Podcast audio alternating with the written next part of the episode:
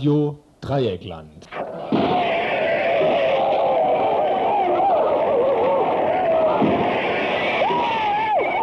Tagesinfo.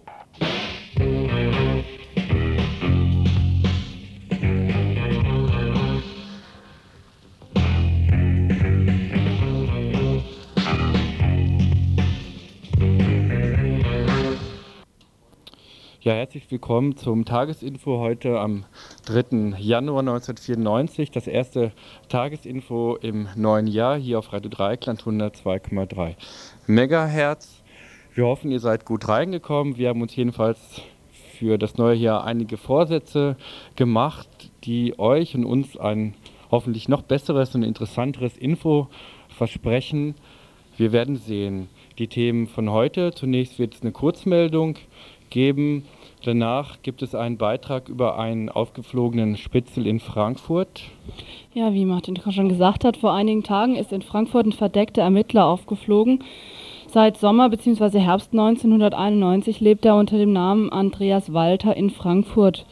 Er ist ca. 26 Jahre alt, ca. 1,65 groß und hat dunkelbraune, halblange Haare.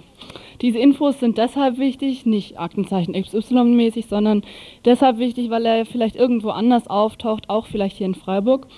Und das sollte man dann schon wissen, wer das ist. Ein Foto von ihm liegt deshalb auch hier immer im Radio.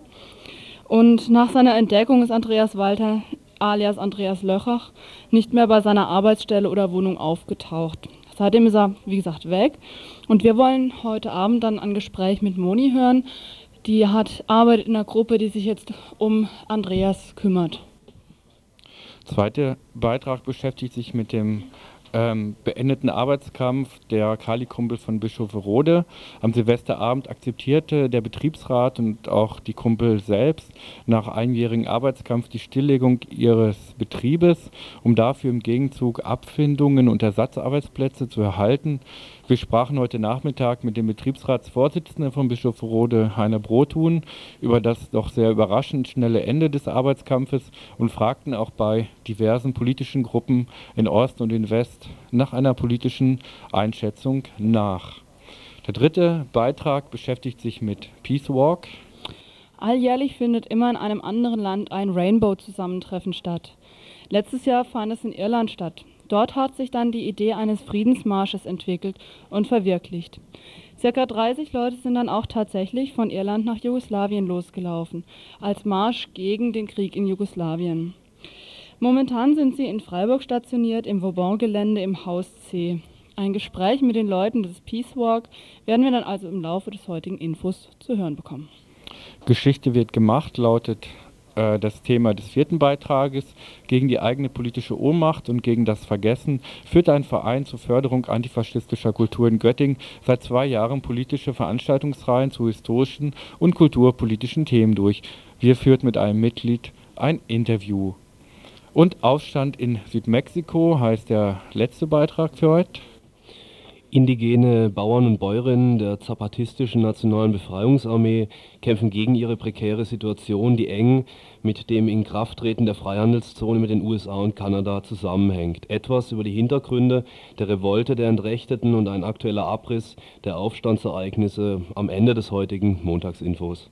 Ihr hört das Tagesinfo von Montag, dem 3. Januar 1994. Soweit die Themen in den nächsten 60 Minuten. Unsere Telefonnummer ist noch ganz die alte. Sie lautet immer noch 0761 31 028.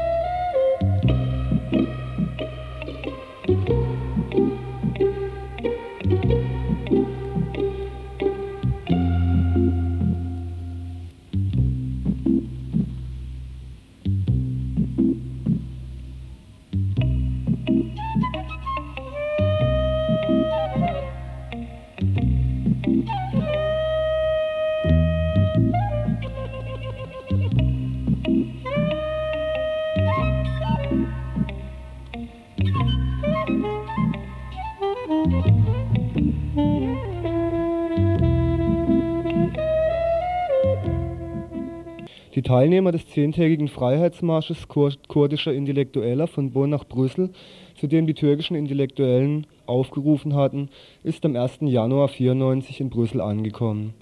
Die ca. 200 Teilnehmer des Freiheitsmarsches waren am 23. Dezember in Bonn losgegangen. Mit ihrem Marsch rufen die kurdischen Intellektuellen der europäischen Länder dazu auf, diplomatischen Druck auf die Türkei auszuüben, um einen Dialog zwischen der Arbeiterpartei Kurdistans und der türkischen Regierung zu schaffen und fordern das Selbstbestimmungsrecht für das kurdische Volk. Heute fingen die Teilnehmer in Brüssel mit einem zweitägigen symbolischen Hungerstreik an. Auf ihrem Weg über Holland nach Brüssel trafen sich die Teilnehmer des Marsches mit Bürgermeistern unter anderem der Städte Aachen, Düren, Maastricht und Diest in Belgien. Am 3. Januar wird eine Delegation aus Teilnehmern des Freiheitsmarsches sich mit dem belgischen Außenminister und verschiedenen Mitgliedern. Oh Gott. Wo bin ich jetzt? des Europaparlaments treffen und ihnen die Forderungen offiziell überreichen. Die Forderungen der Teilnehmer lauten die sofortige Einstellung der militärischen, wirtschaftlichen und politischen Hilfe an die Türkei, den Stopp der Massaker des türkischen Staates in Kurdistan, diplomatischen Druck der europäischen Regierung auf die Türkei, um einen Dialog zwischen den beiden Kriegsparteien, der türkischen Regierung und der Arbeiterpartei Kurdistans PKK zu schaffen. Die Menschenrechtsverletzungen in Kurdistan durch den türkischen Staat bei den europäischen Menschenrechtsinstanzen wie bei der KSZE und beim Europarat vorzubringen, sowie sich für eine friedliche und politische Lösung der kurdischen Frage einzusetzen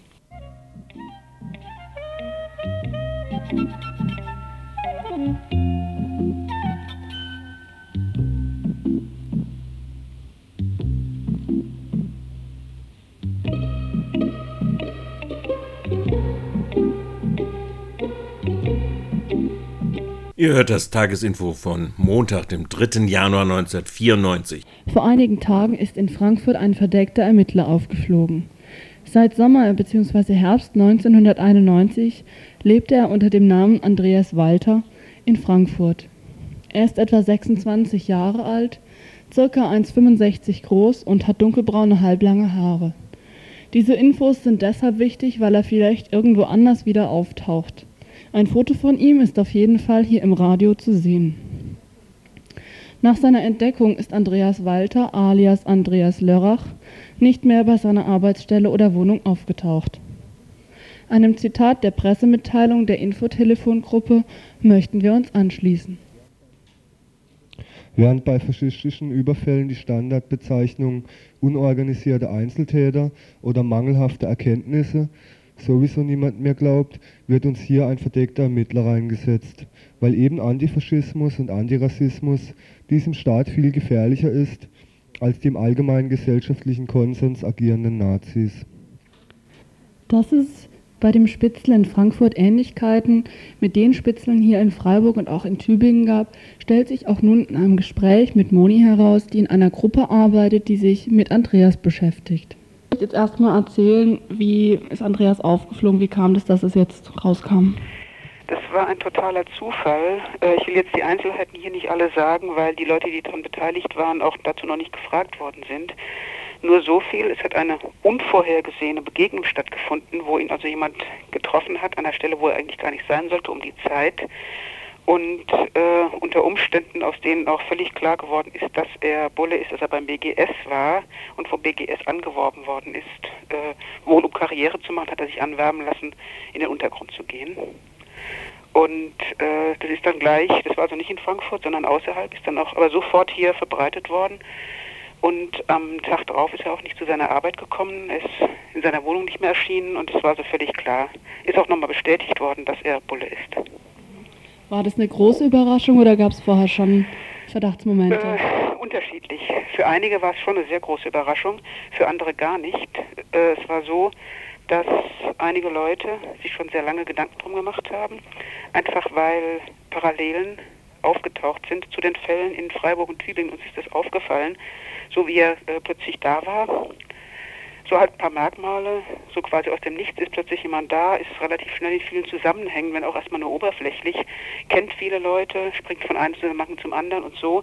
Und da haben ein paar Leute gesagt, das kommt uns komisch vor, das gucken wir uns mal genauer an und haben da äh, angefangen, verbindlich dran zu arbeiten, rauszukriegen, wer ist dieser Mann überhaupt.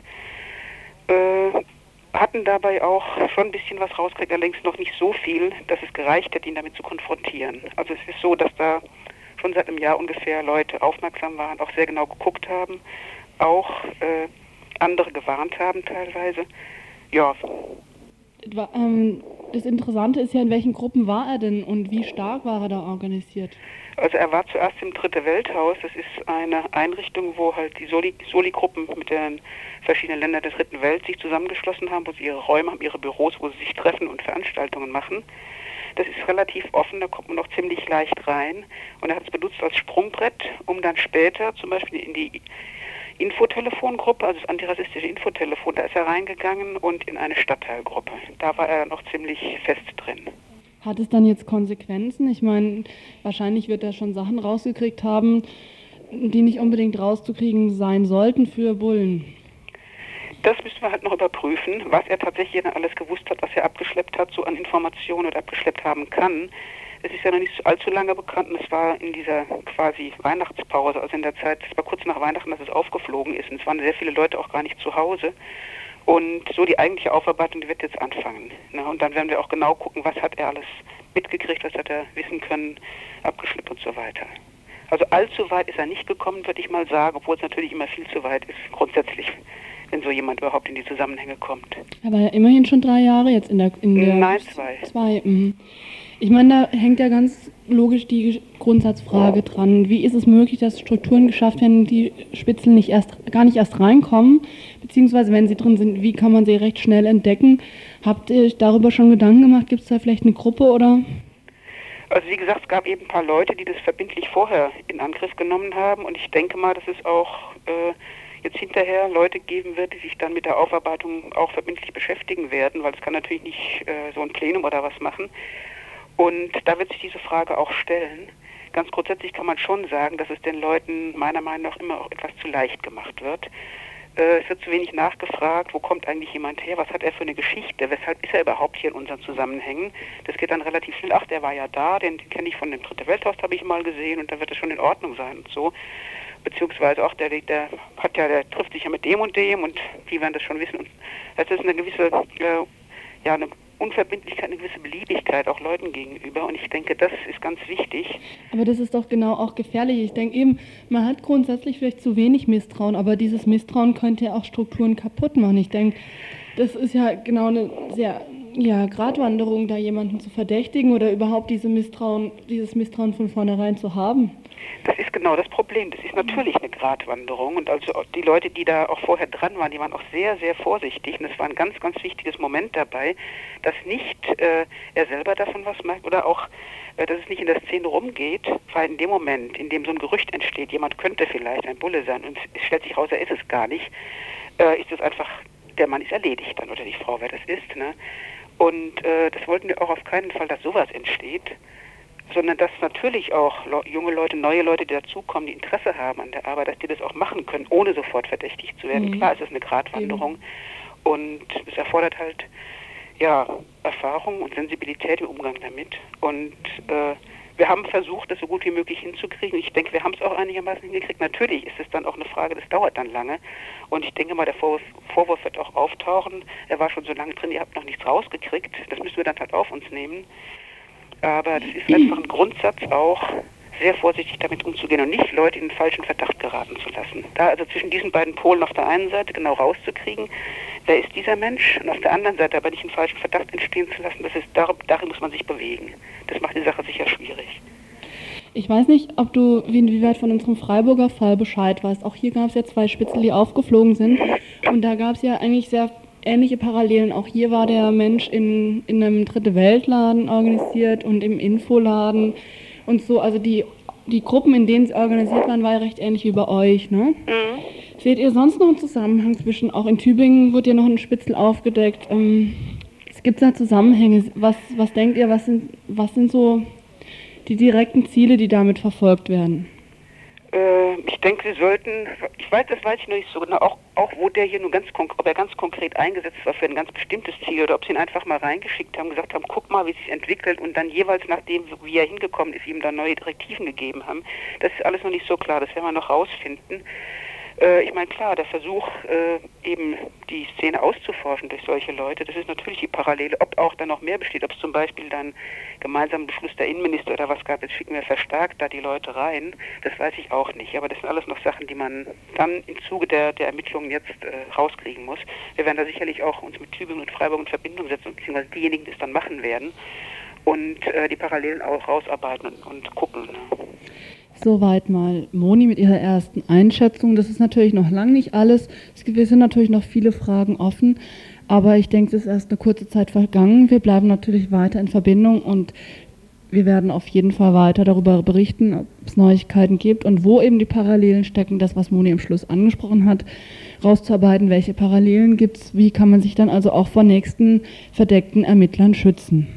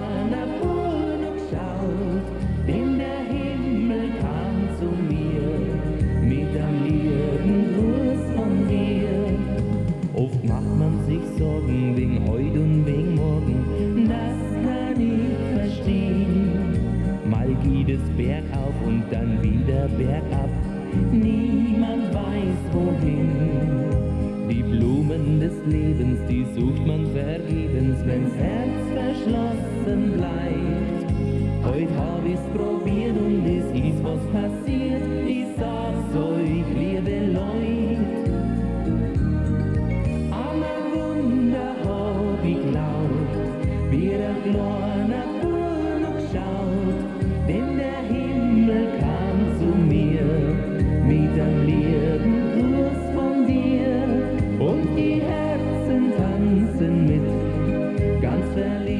Ihr hört das Tagesinfo von Montag, dem 3. Januar 1994. Da ja das für uns jeder Tag des Jahres im Arbeitskampf Neuland war.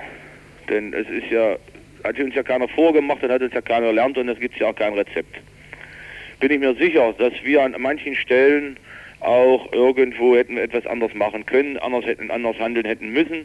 Aber eine Analyse direkt haben wir nicht gemacht, jetzt über so, so ein Neujahr und auch gestern den Sonntag da habe auch ich persönlich erstmal abgeschaltet und bin heute den ersten Tag wieder hier. Auch das wird in den nächsten Tagen irgendwie im Zusammenhang mit Besprechungen werden wir darauf kommen. Aber es ist, wäre, wäre müßig jetzt da extra anzusetzen und eine Analyse zu machen. Fest stand von vornherein, dass wir geschlossen werden müssten. Wir hätten machen können, was wir wollen, ob Fehler oder nicht Fehler. Also das Endergebnis stand für die Herren von vornherein fest. Soweit Heiner Brothuhn, Betriebsratsvorsitzender von Bischofferode, heute Nachmittag am Telefon. Der Arbeitskampf um die Haltung der Kaligrube im thüringischen Bischofferode ist zu Ende. Der Betriebsrat akzeptierte am 31.12. die Stilllegung der Grube, nachdem er sich mit der Kali und Salz über einen neuen, von der Treuhand vermittelten Interessenausgleich und Sozialplan geeinigt hatte vor knapp zwei Wochen hatten noch fast 370 Kumpel für den Arbeitskampf gestimmt. Auch die Erklärung der Treuhand vom 10.12., das Kaliwerk auf jeden Fall schließen zu wollen, sowie die Entscheidung der EG-Kartellkommission, die Fusion zu billigen, konnte den Widerstand nicht brechen. Die Entscheidung um den Kalischacht ist mittlerweile keine ökonomische, sondern eine politische. Um zum Opfer von politischen Ränkespielen will man in Bischofferode auf keinen Fall werden hieß es noch in einer Presseerklärung vom gleichen Tage. Noch am 26.12. wurde zu bundesweiten Mahnwachen, Straßenblockaden und Solidaritätsaktionen mit der von der Schließung bedrohten Grube aufgerufen. Und nun das überraschend schnelle Aus. Für den Betriebsratsvorsitzenden Heiner Brotun erklärt sich die Entscheidung der Belegschaft für die Annahme des Angebots aus der Angst der Kumpel vor den finanziellen Folgen einer Fortsetzung des Arbeitskampfes. Ja, die Einigung äh, ist, möchte ich so äh, dokumentieren, ziemlich aus Angst äh, hervorgegangen und mit einigen Zusagen von seitens der Treuhandanstalt. Angst insofern, dass wenn der Arbeitskampf über den 31.12. hinausgeht, dann die Gefahr besteht, dass eventuell die Bundesregierung und Landesregierung aus ihren Zusagen sich zurückzieht, nicht weil man sich zurückziehen will oder man sich bestimmt gerne zurückziehen möchte, aber man dann einen Grund hätte. Die Bischof Röder äh, haben ja nicht mitgemacht, die Bischof Röder wollten ja nicht, deshalb sehen wir uns an unser Versprechen auch nicht mehr gebunden.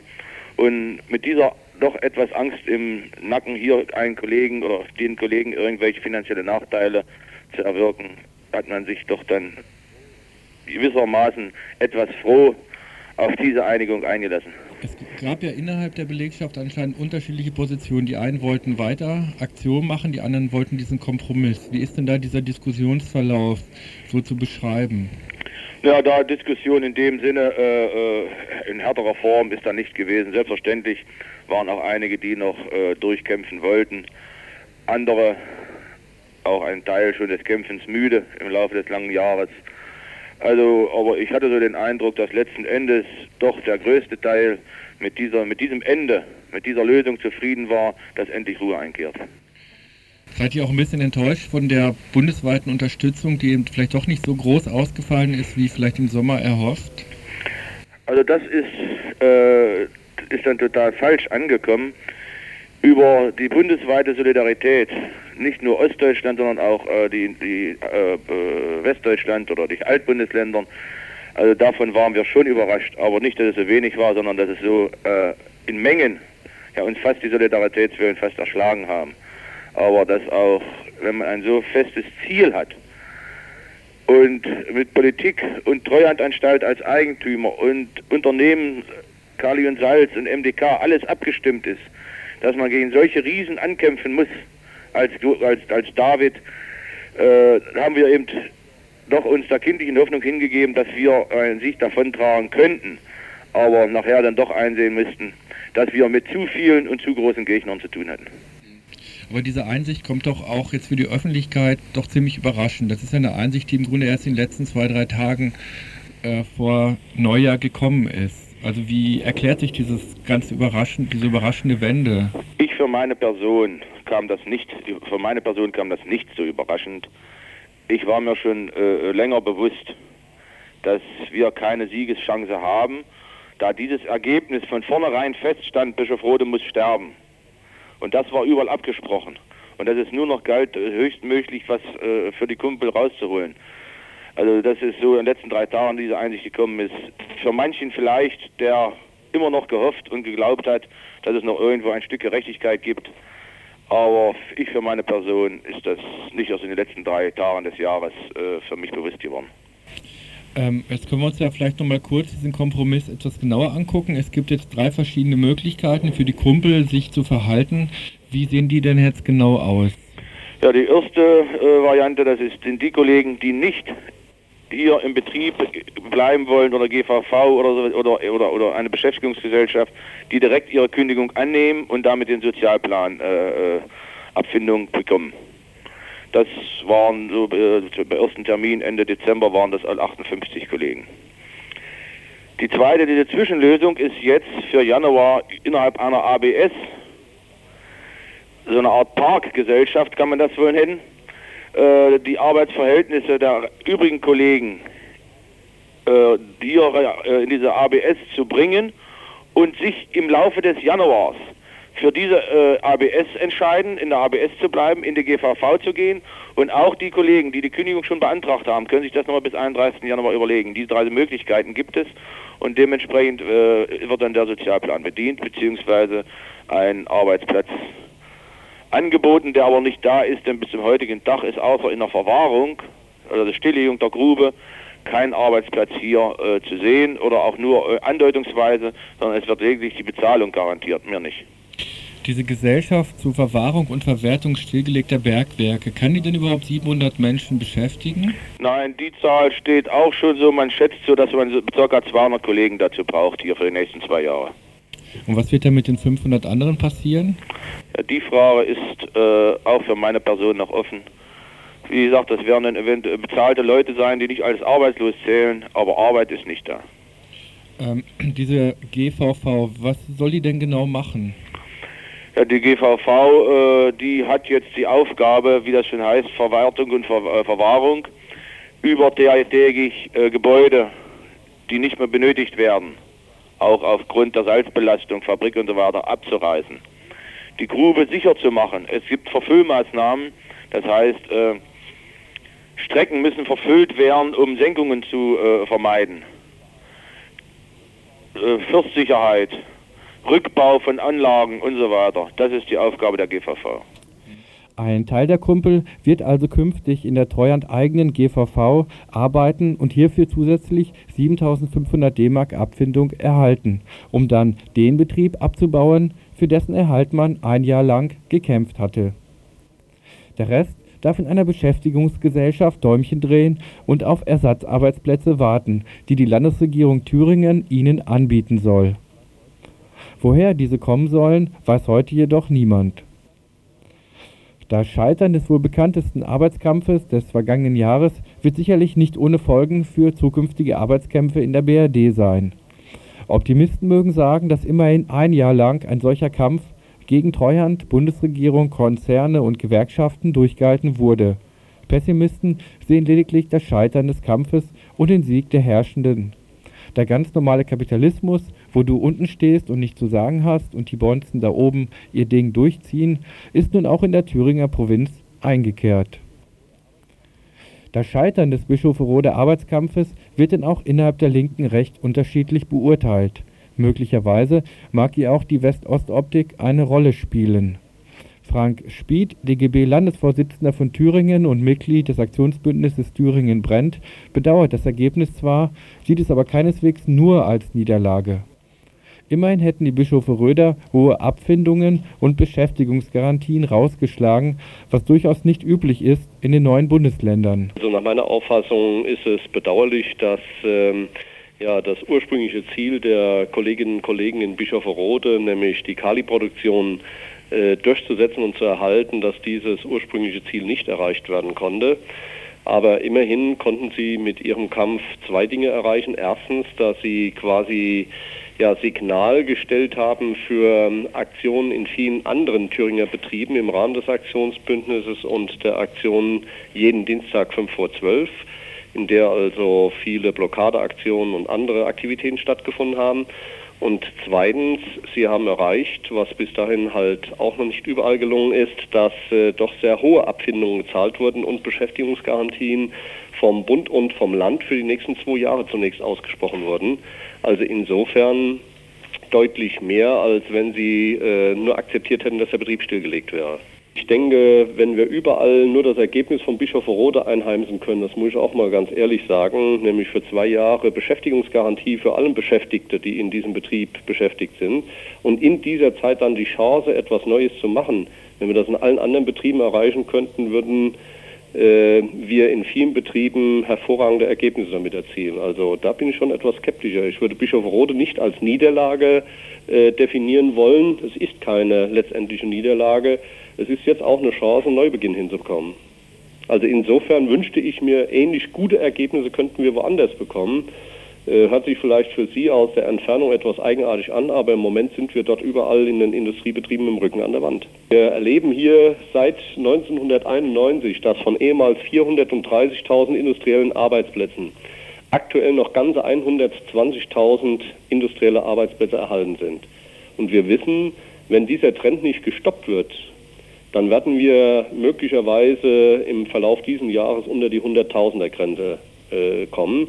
Das bedeutet, wir haben einen Industrialisierungsgrad, der weit hinter dem Agrarstaat Irland zurückfällt. Irland hat mit 67 Industriebeschäftigten pro 1000 Einwohnern mittlerweile schon 50 Prozent mehr als wir hier in Thüringen. Und wenn dieser Trend so weitergeht, dann haben die bald 100 Prozent mehr. Und das äh, sind die Realitas, mit denen wir hier zu kämpfen haben. Also deshalb sage ich, jede Chance äh, nur zu überwindern, ist schon eine Chance auch für einen Neuanfang und äh, das brauchen wir. Soweit Frank Spieth vom Aktionsbündnis Thüringen in Erfurt. Auch bei der anarcho-syndikalistischen Freien Arbeiter- und Arbeiterinnenunion und der PDS, also der Partei des Demokratischen Sozialismus, löst das Ende des Arbeitskampfes der Kali-Kumpel in Bischofferode keineswegs Überraschung aus.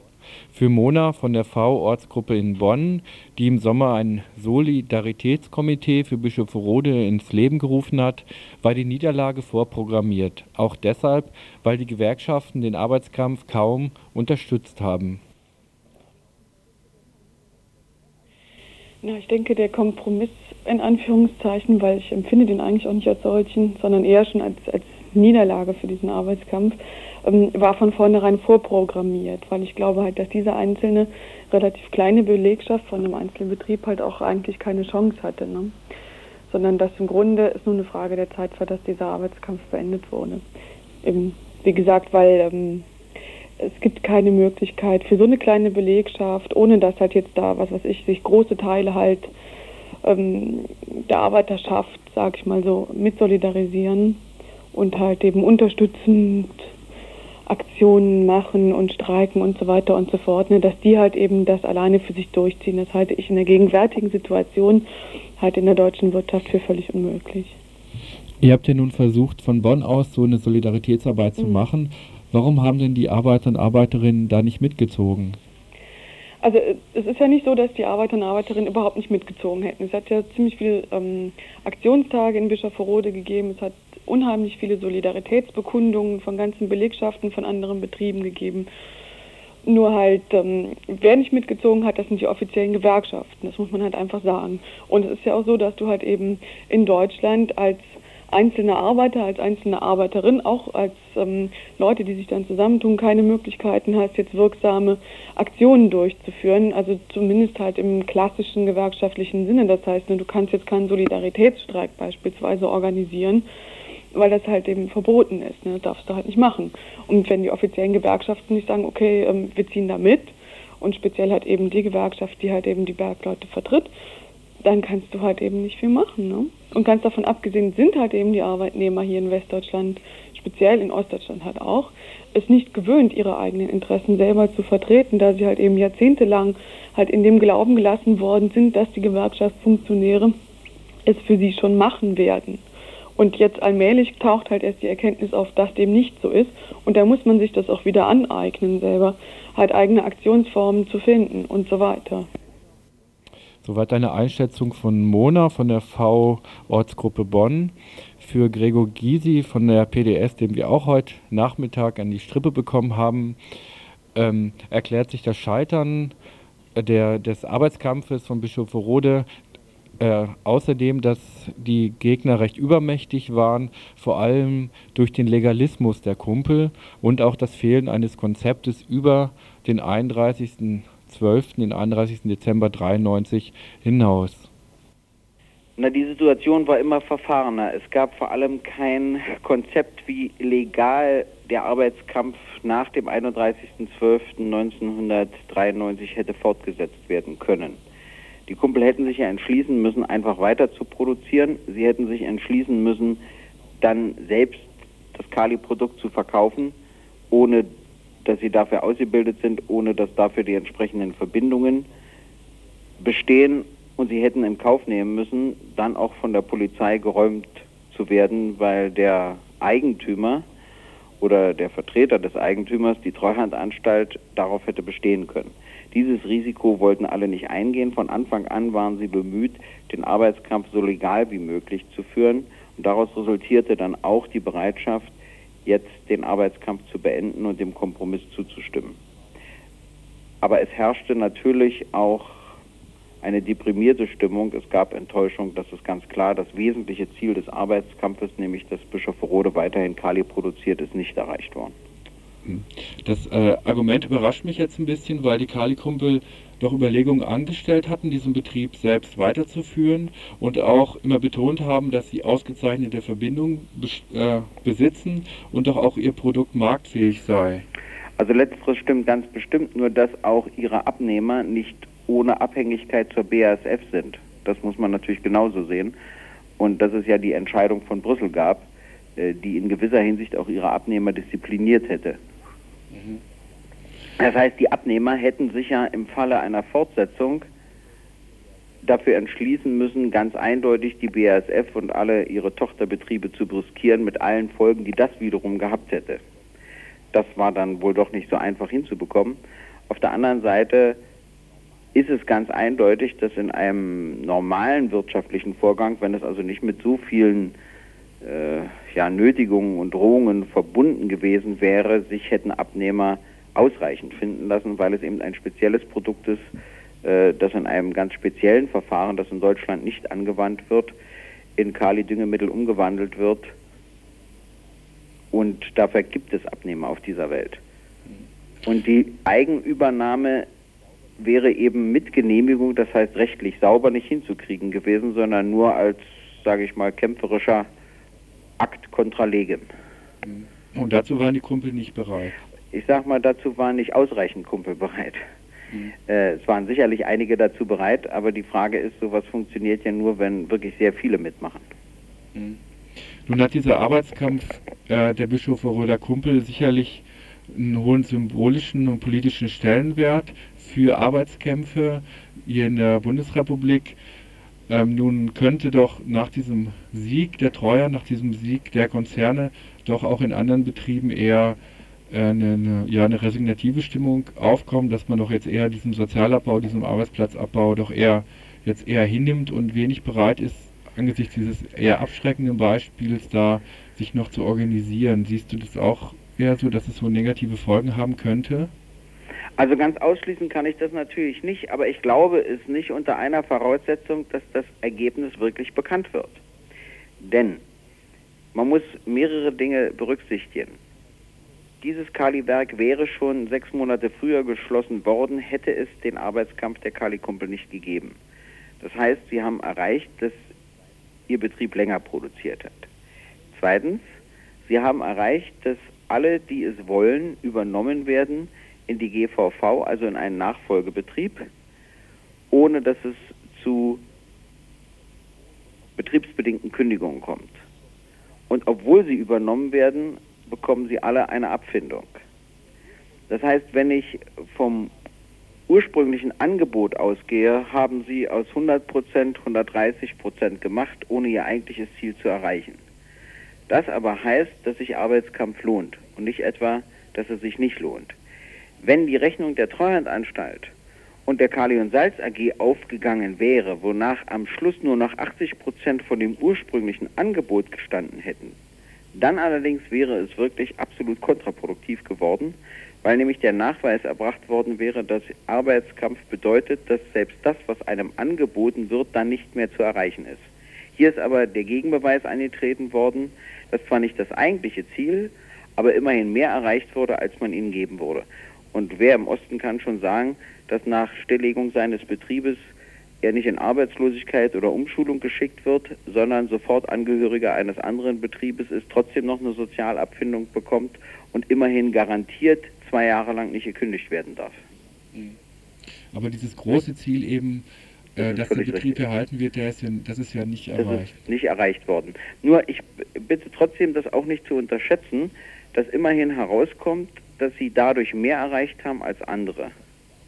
Und das verdanken sie nur ihrem Kampf. Und das ist ja auch das, was der Bundesregierung und anderen unangenehm ist, wenn das Schule macht. Man macht einen intensiven Arbeitskampf und kriegt eine Arbeitsplatzgarantie von zwei Jahren, was letztlich natürlich keine Arbeitsplatzgarantie ist, sondern nur eine Bezahlungsgarantie. Ne? Denn ich vermute, dass viele von ihnen auf Kurzarbeit null gesetzt werden. Aber immerhin äh, zwei Jahre lang sind sie nicht zu kündigen. Sie sind alle übernommen worden in ein neues Beschäftigungsverhältnis oder können zumindest übernommen werden, wenn sie es wollen. Und das finde ich nur auch nicht ganz wenig in Anbetracht des Ausgangspunktes, den es dort ursprünglich mal gab. Ich meine, es befriedigt mich nicht. Ich hätte mich sehr gefreut, wenn dort weiterhin äh, Kali produziert worden wäre. Aber immerhin, es zeigt, dass sich Arbeitskampf auch lohnt, wenn man auch nicht immer das Ziel erreicht, was man eigentlich vor Augen hat. Mit dieser etwas optimistischen Einschätzung von Gregor Gysi von der PDS beenden wir jetzt so diesen Schwerpunkt zum Ende des Arbeitskampfes in Bischofferode, wo wir eben jetzt ein bisschen mehr Zeit darauf verwendet haben, deren Ende eben auch politisch zu analysieren. Das waren jetzt alles recht unterschiedliche Einschätzungen mit unterschiedlichen Schwerpunkten. Wir wollen die hier jetzt auch gar nicht alle auf einen Nenner bringen, sondern das auch alles so stehen lassen zur Diskussion für euch, zur Diskussion hier äh, für uns. Und ich denke, dass das Ende dieses Arbeitskampfes sicherlich auch noch die Gemüter in der nächsten Zeit beschäftigen wird.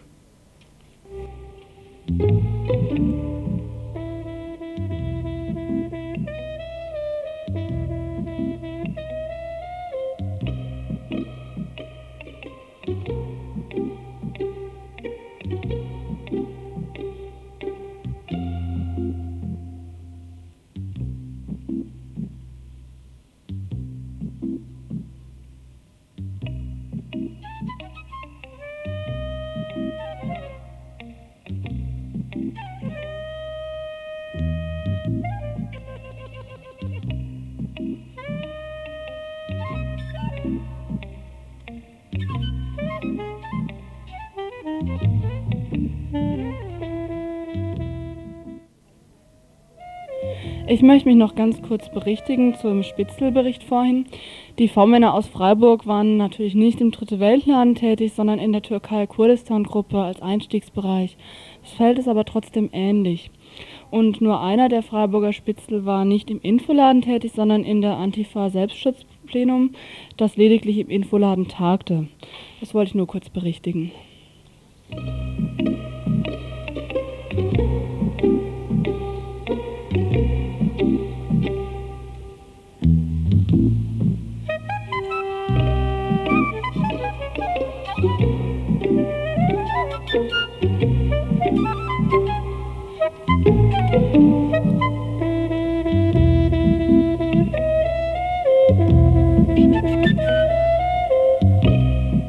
Ihr hört das Tagesinfo von Montag, dem 3. Januar 1994. Wir sind ein Peace Walk, der am 8. August auf dem Rainbow Festival in Irland begann. Wir wollen durch Europa zum früheren Jugoslawien laufen, wobei wir das Laufen selbst als Unterstützung für die vom Volk gebeutelten Menschen begreifen. Wir glauben, dass die Zeit gekommen ist, die Hilflosigkeit, die wir alle gegenüber weltpolitischen Entscheidungen wie Krieg fühlen, zu überwinden. Wir glauben, dass wir aufstehen sollten, um unser Schicksal in unsere eigenen Hände zu nehmen. Die Wunde in unserer Gesellschaft geht uns alle an. Die Tatsache, dass wir zum ehemaligen Jugoslawien laufen, wird den Krieg sicherlich nicht aufhalten, aber vielleicht können wir helfen, den Frieden aufzubauen. Wir hoffen, durch unseren gemeinsamen Weg die Balance wiederherzurichten und Harmonie zu bringen. Helft uns, helft euch selbst wir sind ein Teil von euch. Das war der Text eines Handzettels, den ich von einer Frau bekommen hatte und der mich wiederum interessiert gemacht hatte. Ich habe daraufhin ein Interview mit den Leuten, die im Moment im Haus C des SUSI-Projektes untergebracht sind, geführt. Das Gespräch ist mit sehr vielen Nationalitäten angehörigen Menschen geführt. Das heißt, das Gespräch wird zum Teil in Englisch, zum Teil in Deutsch laufen. Die englischen Teile habe ich dann übersetzt, sodass im Hintergrund also immer noch der englische Text zu hören ist. Meine erste Frage war die Frage nach der Motivation. Was, was bewegt die Leute dazu, einen Marsch von Irland nach Jugoslawien anzutreten? Motivation ist eigentlich das Laufen, das ist irgendwie faszinierend und so viele Eindrücke, man lernt so viele Leute kennen. Und also das ist eigentlich im Nachhinein jetzt das Wichtigste geworden für mich.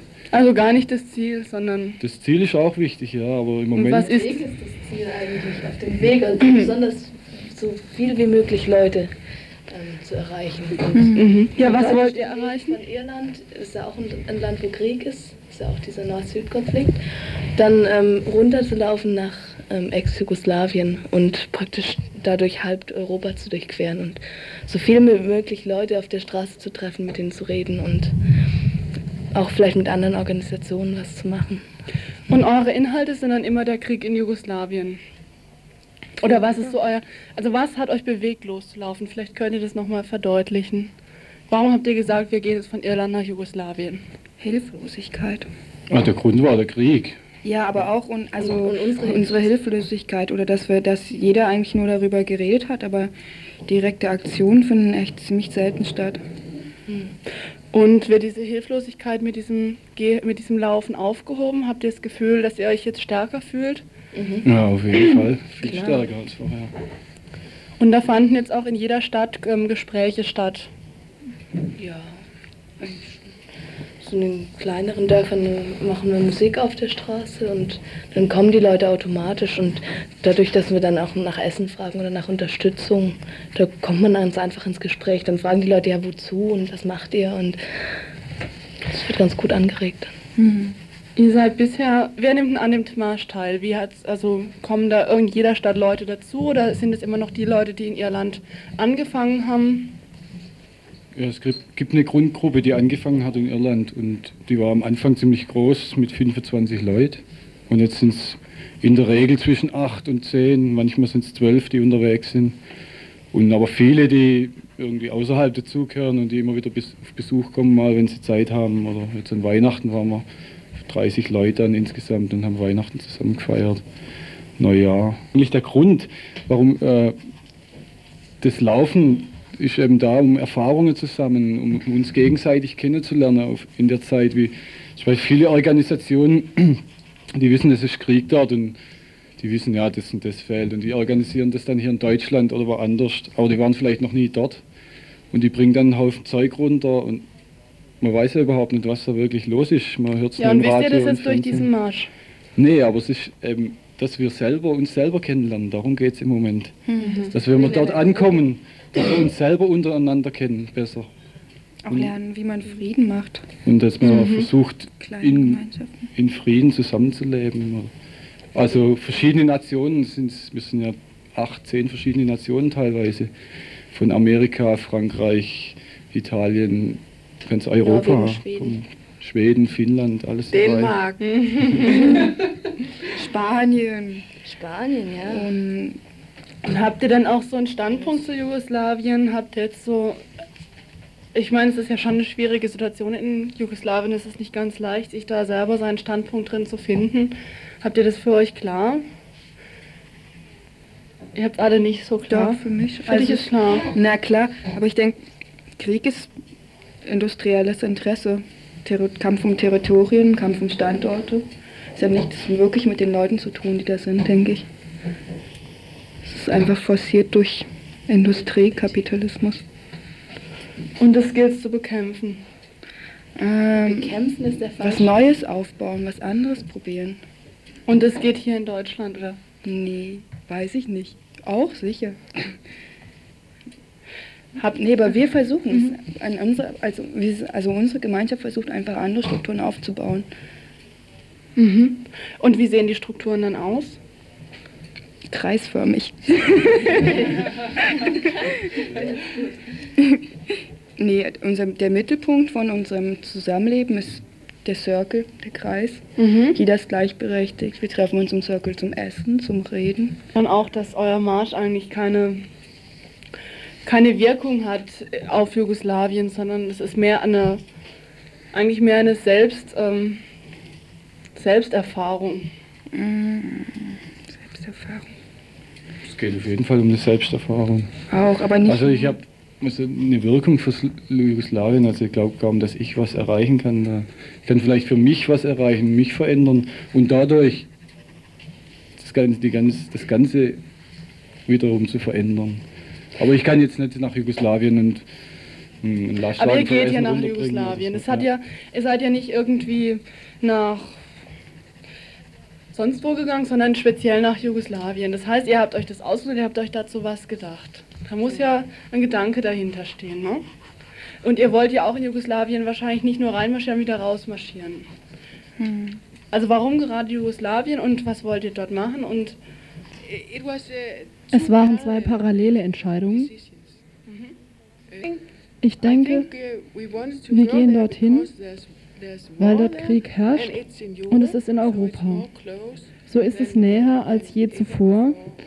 Das ist zwar nicht ganz richtig, aber ich meine in meiner Lebenszeit und für die Leute in der ganzen Welt ist irgendwo Krieg. Und sie kümmern sich ein bisschen darum, aber wenn es näher kommt und sogar in Europa ist, kann man besser Kontakte schließen in Europa. Und ganz normale Leute beginnen den Krieg zu fühlen. I think more normal people they feel that uh, then it gets to be more serious when mhm. it's so close. Mhm. Uh, Und sie werden and, ernsthaft. And, and, I, I think this, and, and, and I, I think this uh, walk is also for showing that uh, Und ich denke, dieser Marsch soll auch zeigen, dass wenn man etwas selbst fühlt, wird so man versuchen, etwas zu tun. against the Yugoslavia war. Instead, you're against all wars. Yeah. Ich fragte dann, ob es richtig ist, dass Sie also diesen Marsch nicht speziell gegen den Jugosl Krieg im ehemaligen Jugoslawien führen, sondern gegen Krieg im Allgemeinen. first fight the war in ourselves mhm. and then and that's what we do with the peace walk because sometimes you really feel like wir wollen zuerst gegen den Krieg in uns selbst kämpfen und das machen wir mit dem Friedensmarsch manchmal fühlst du dich wie verlassen und dann bleibst du und gehst durch verschiedene Situationen Okay, es ist Krieg in Jugoslawien und dieser Krieg ist sehr nahe. Er ist fünf Stunden Fahrt von hier entfernt. Und es berührt uns nicht. Wir sehen es im Radio und im Fernsehen und es ist irgendwo weit weg. Also und die Leute sehen nicht, dass es auch Krieg in Deutschland gibt und auch in Frankreich und überall. Und es ist nur noch nicht auf dem Level. Mhm, mhm. Und ich finde es auch wichtig zu laufen. Und letztendlich fühle ich mich besser. The reason why I do it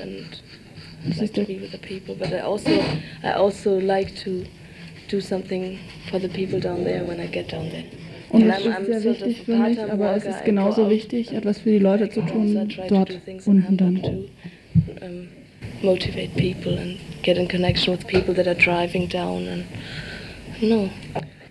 Ich möchte aber nicht nur etwas in Jugoslawien machen, sondern auch in Hamburg Kontakte knüpfen oder sie motivieren, auch mal runterzufahren. Das war jetzt dann erstmal ein Ausschnitt aus dem Gespräch mit den Leuten, die wie gesagt momentan im SUSI-Projekt untergebracht sind.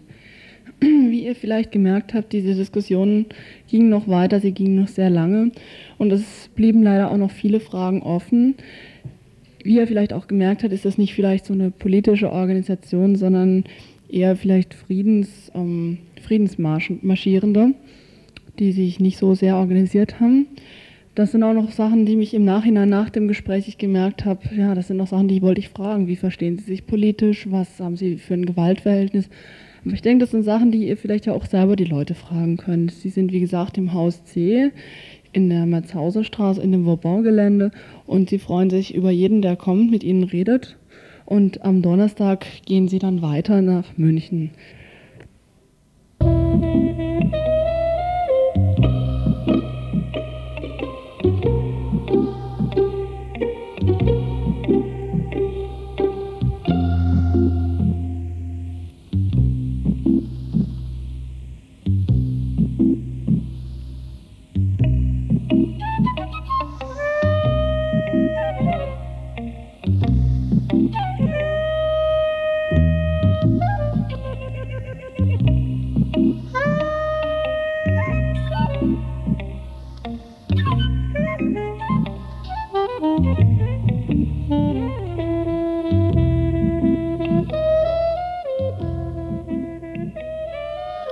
So, am Schluss kommt jetzt noch der Bericht äh, über die Aufstände in Südmexiko.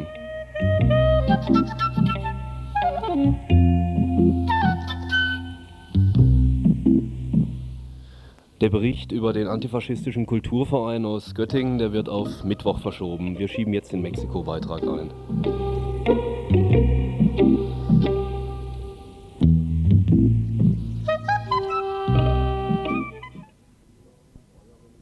Mexiko. Ihr hört das Tagesinfo von Montag, dem 3. Januar 1994. Indigener- und Bäuerinnenaufstand gegen das Mexiko, das erst vor kurzem der Freihandelszone mit den USA und Kanada, genannt NEFTA, beigetreten ist.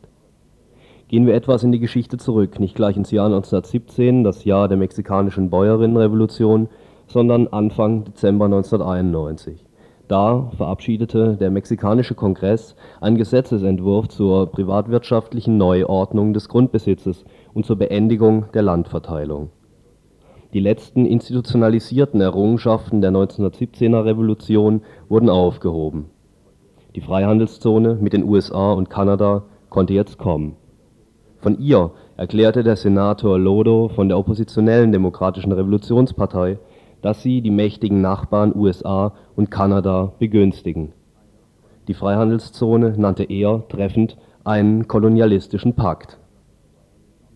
Rechtzeitig zum Inkrafttreten des Freihandelsabkommens begann die Revolte der Underdogs gegen die Modernisierungsattacke des mexikanischen Präsidenten Salinas, der im Zeichen von NEFTA, wie schon angesprochen, der Landverteilung ein Ende setzte und den Großgrundbesitz wiederbelebte die Reform Salinas galt vor allem der Privatisierung des sogenannten Ejido. Das ist eine Form von Gemeinschaftseigentum, bei der Grund und Boden dem Staat gehören, aber unter einer Gruppe von Mitgliedern, den Ejidarios, zur Nutzung verteilt sind und genossenschaftlich bewirtschaftet werden.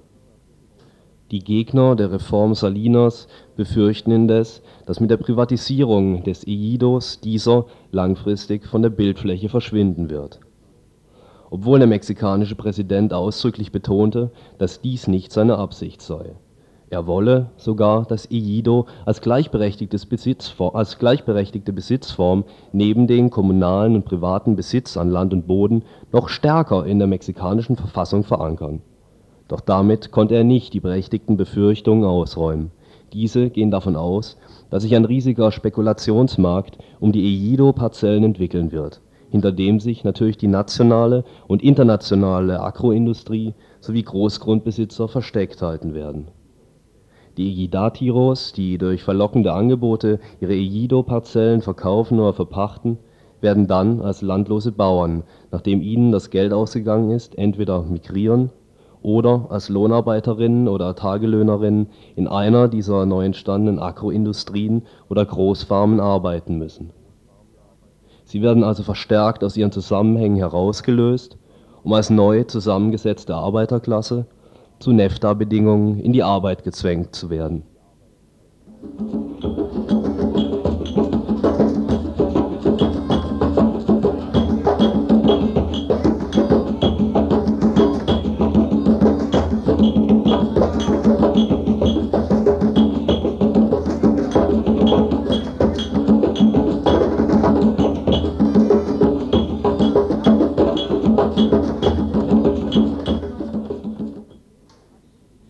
stets beabsichtigt war, war die ökonomische Erwürgung der Ejidatarios, damit ihnen kein anderer Weg übrig bleibt, als sich mit dem Kapital zusammenzuschließen, um so zu Tagelöhnern auf ihren eigenen Ländereien zu werden.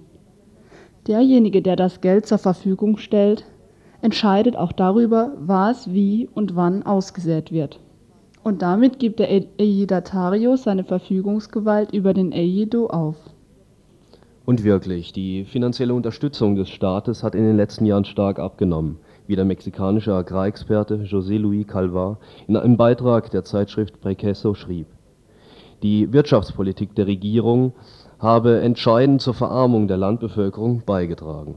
Die geringe Kaufkraft der Compensinos, Compensinas hat sich wegen des drastischen Verfalls der Terms of Trade, also der Austauschverhältnisse, weiter verschlechtert zwischen 1981 und 1988 mussten die Getreideproduzenten für ihre Ernteerträge einen Verlust von 48,7 Prozent der Terms of Trade bei der Abschaffung landwirtschaftlicher Produktionsmittel (also Düngemittel, Pestizide und anderes) in Kauf nehmen. Im selben Zeitraum fielen die garantierten Mindestpreise von Mais um 42,2 Prozent, von Bohnen um 49,9 Prozent und von Reis um 41,6 Prozent. Die Folge dieser von der Regierung verursachten Situation war, dass eine Million Produzenten zahlungsunfähig wurden, Hunderttausende migrierten und dass der Produktionsertrag pro Einwohner beim Getreideanbau im Vergleich zu den letzten zehn Jahren um 34,9 Prozent zurückfiel Dies macht deutlich, auf welchem Hintergrund die Revolte der indigenen Bevölkerung und der Bäuerinnen gegen das korrupte und bürokratische, mit US-Waffen und Krediten ausgestattete Regime Mexikos stattfindet.